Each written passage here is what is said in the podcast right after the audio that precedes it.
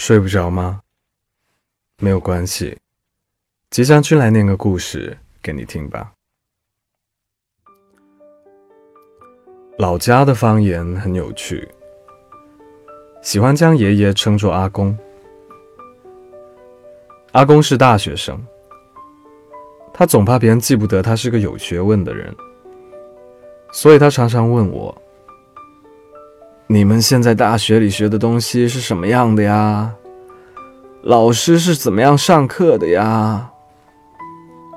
问的多了，我也就含糊的回答他。但阿公却听得很认真。阿公写的一手好字，他喜欢抄书，也爱琢磨对联。对他来说，一年里最重要的事情，就是写对联。买纸、裁纸、备墨，表情隆重而庄严。每年家门口的那几副对联，都是他写的。阿公七点钟左右就睡觉了，凌晨起床写字、抄书、描摹、临摹画像。然后冲上一杯他最爱的芝麻糊，伴着甜甜的香味，沉浸在自己的世界里，不亦乐乎。或许，这就是读书人特有的气质吧。阿公爱吃零食，饼干、糖果等来者不拒。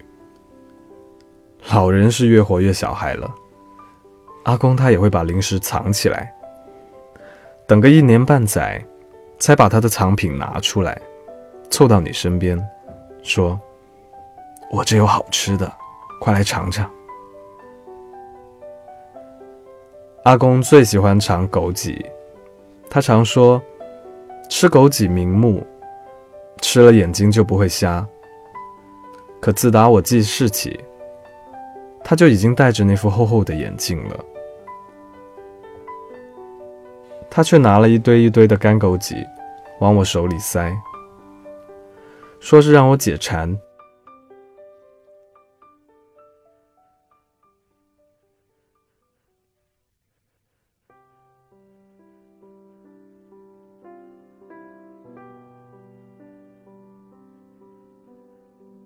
小时候，我在家里没有玩伴，最爱拍阿公的肚皮。然后在他的腿上滑滑梯，但现在他变得瘦弱，不愿意花力气说话。我看着他，恍然间就失了神。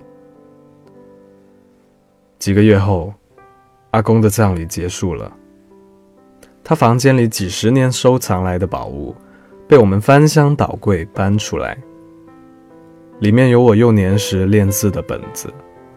小学英语听力光盘，还有坏掉的闹钟。我没有想到，是阿公收藏了我这些遗忘许久了的旧物。我知道事物的发展有它的规律，知道分别这个词语很常见，也知道时光走得很快。从来就是一把杀猪刀，但我看着一地的散乱，还是忍不住湿了眼眶。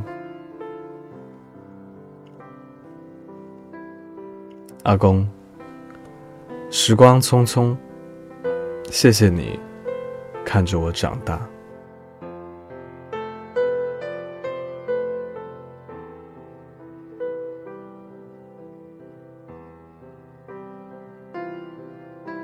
故事念完了。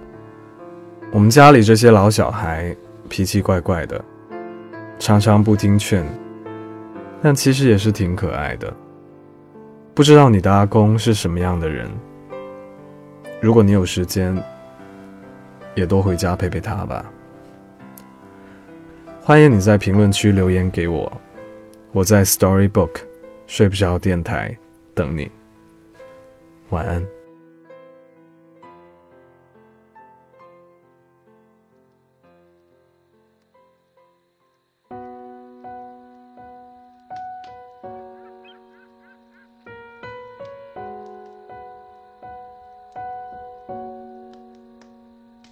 记得那天夜，也是你最爱陪着我走在乡间小路买糖果，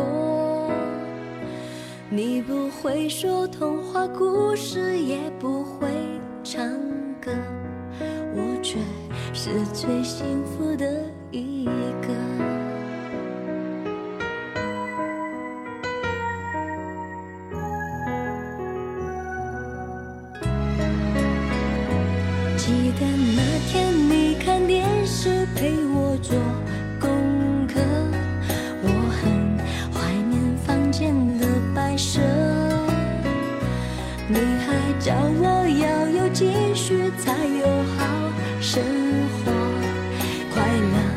是对自己的承诺，我已经坚强地长大，不再是小娃娃，今天在远方。